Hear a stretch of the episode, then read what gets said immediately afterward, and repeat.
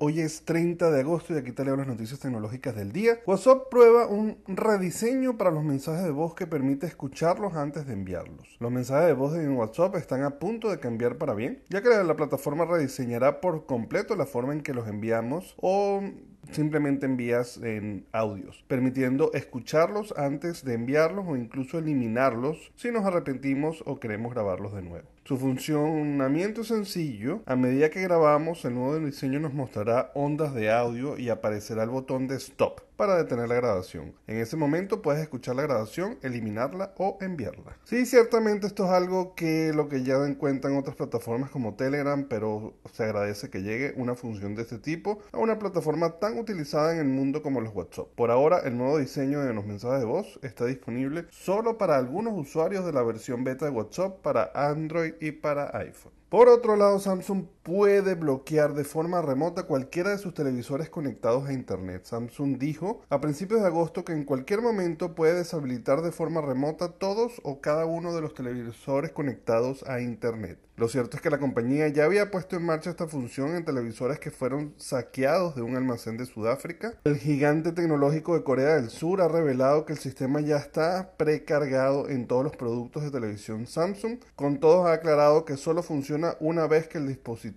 está online. Conocida como TV Block, se activa cuando un televisor robado se conecta a internet. Una vez conectado se identifica el número de serie del televisor en el servicio de Samsung y sin implementa el sistema de bloqueo deshabilitando todas las funciones del aparato. La compañía también ha explicado que en el caso de los dispositivos que se hayan bloqueado de forma incorrecta se pueden restaurar el servicio normal una vez que se proporcione el comprobante de compra y una licencia de TV válida. Samsung dice que la función puede ayudar a combatir la venta de televisores robados, aunque la capacidad de bloquear de forma remota cualquiera de sus televisores es un tanto desconcertante. Lo primero que inevitablemente se me viene a la cabeza es la posibilidad de que los hackeen y que empiecen a bloquear televisores a nivel mundial y que sea todo un caos. Pero bueno, definitivamente parte de la nueva tecnología, de la nueva evolución y tendremos que aprender a convivir con ella. Bueno, señores, saben que me pueden conseguir en todas las redes sociales como arroba el circuito y que se pueden suscribir al canal de YouTube y de Spotify para que reciban estas notificaciones todos los días.